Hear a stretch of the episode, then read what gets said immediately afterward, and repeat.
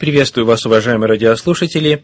У микрофона Виталий Алиник, руководитель Центра Духовного Просвещения. Мы изучаем библиологию, науку о Библии, которая обозначается еще термином библиистика, и сейчас находимся на том этапе исследования, который касается соотношения Библии и науки. В прошлый раз мы привели несколько удивительных сообщений Библии, которые намного опередили соответствующие научные открытия. Продолжим наше исследование.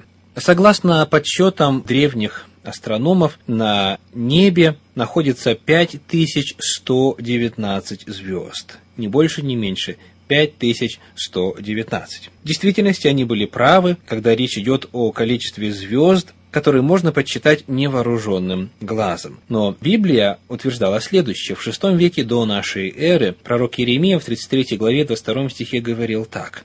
«Неисчислимо небесное воинство». Библия утверждала, что количество небесных тел подсчитать невозможно, неисчислимо небесное воинство.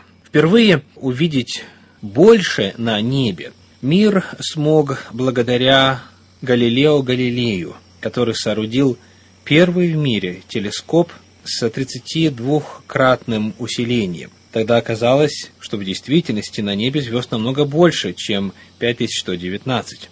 Сегодня – когда астрономы достигли гораздо больших успехов в своей возможности проникать вглубь Вселенной. Например, через радиотелескоп, находящийся на горе Паламар в Соединенных Штатах Америки, только в чаше Большой Медведицы находится миллион галактик. И речь идет не об отдельных небесных телах, а именно о галактиках, подобных нашему Млечному пути. Таким образом, в действительности, позднейшие научные открытия подтвердили, что неисчислимо воинство небесное. Библия также буквально на первых своих страницах оставила очень важную информацию в области генетики. В книге «Бытие» в первой главе, в стихах 11, 21 и 24, в 15 веке до нашей эры было сказано так. «Приносящие по роду своему плод, в описании деревьев и растительности. Дальше сказано «рыб, присмыкающихся по роду их», птицу пернатую по роду ее, зверей земных по роду их. Везде здесь говорится о потомстве, о воспроизведении, и постоянно встречается фразу «по роду их», «по роду их». И когда мы смотрим на современные достижения генетики, мы в действительности оказываемся в состоянии обнаружить причину того, почему каждое животное продолжает размножаться по своему роду. И речь идет о наличии ДНК, о наличии генетической информации, которая в самой себе содержит ограничители, стоящие на страже сохранения того или иного рода. Например, когда проводились исследования на плодовых мушках, когда плодовая мушка благодаря воздействию излучений и иных факторов модифицировалась разными путями, чтобы получить разные виды. Появились мушки с красными глазами, появились мушки без крыльев, с крыльями и так далее, и так далее. Так вот, по одному из факторов тоже велся отбор – Речь идет о количестве волосков на теле мушки. У мушки обыкновенно 36 волосков в среднем на теле. И вот благодаря усилиям ученых это количество было доведено до страшной волосатости – 48 волосков. Но что интересно, что дальше этого края, дальше этого предела – никаких изменений не следовало, потому что мушки становились стерильными, то есть они были не в состоянии производить потомство. Когда ученые стали изменять количество волосков в сторону уменьшения, они довели их до 20.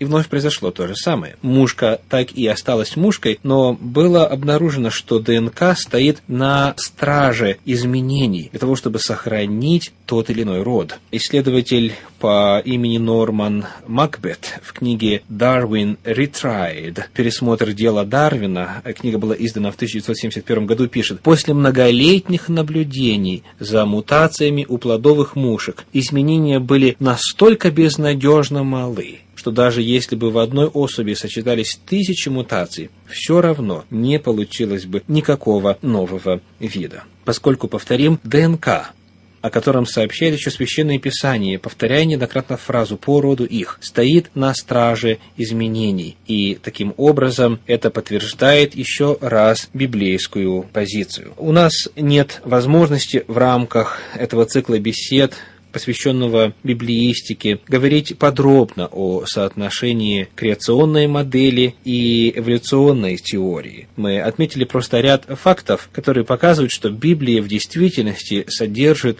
удивительно точные научные данные, и просто напомнили, что ее следует сравнивать именно с установленными фактами, а не с теориями, в том числе с теорией эволюции, что методологически было бы ошибкой. Ученые, доверявшие Библии, представляют представляют огромный список. И речь идет о крупнейших ученых в истории человечества, так и о современных ученых. Всякий, кто беспристрастно на основании фактов смотрит на главное утверждение Библии, приходит к утверждению о том и приходит к убеждению о том, что эта книга достойна доверия во всяческой степени, потому что она не только в историческом и археологическом отношении точна, но и в целом ряде иных видов и сфер науки. Однако, здесь важно отметить один очень важный момент. Библия несмотря на то, что содержит целый ряд удивительных научных фактов, тем не менее, по своей методологии очень сильно отличается от фундаментальной науки. Между Библией и наукой, между библейским подходом и научным подходом существует разница. Мы делали утверждение о том, что согласно Библии научный подход приведет к тем же результатам, но сам процесс подачи материала, сама природа этих данных в Библии и в научных изысканиях отличается. И в этом необходимо отдавать себе отчет. Как наука, так и Библия предлагают знание. Однако то, какого рода это знание и какой оно природы, отличается. Давайте сделаем небольшой обзор этих различий. Наука отвечает главным образом на вопросы, касающиеся процесса. Она отвечает на такие вопросы, как как и каким образом. Науку интересует, каким образом, по каким механизмам, по каким формулам протекают те или иные процессы. Библия в своем знании отвечает на совершенно другие вопросы. На вопрос «что?», и для чего. Библия идет дальше вопросов физики и задает вопросы метафизические. Если наука в состоянии описать, например, процесс расщепления ядра, и таким образом рассказать о процессе ядерной энергии, то Библия отвечает на другие вопросы. Для чего нужен тот или иной ядерный взрыв, нужна ли атомная бомба и так далее. То есть Библия отвечает на вопрос «что» и «для чего», наука отвечает на вопрос «как» и каким образом. Наука не задается вопросом о том, что будет с результатами научных исследований. Эти вопросы стоят просто в иной сфере, в сфере Библии, в сфере метафизики. Наука по своей природе испытательна. Три главных положения науки – это наблюдение, фиксирование и повторяемость по своей природе отталкивается от наблюдаемого опыта.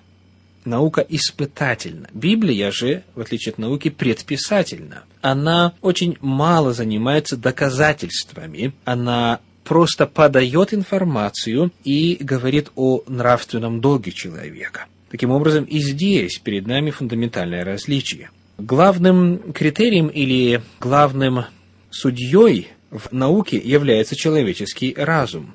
Главным авторитетом является человеческий разум, в то время как Библия говорит о том, что ее главным авторитетом является высший разум.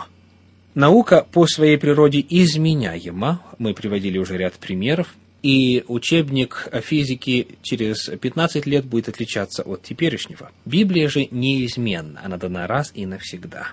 Таким образом, мы видим, что Библия и наука находятся в разных плоскостях человеческого опыта. И потому между ними в строго методологическом, строго научном смысле не может быть противоречий. И наука, и Библия равно важны и нужны для человека. С вами был Виталий Алиник. Всего вам доброго.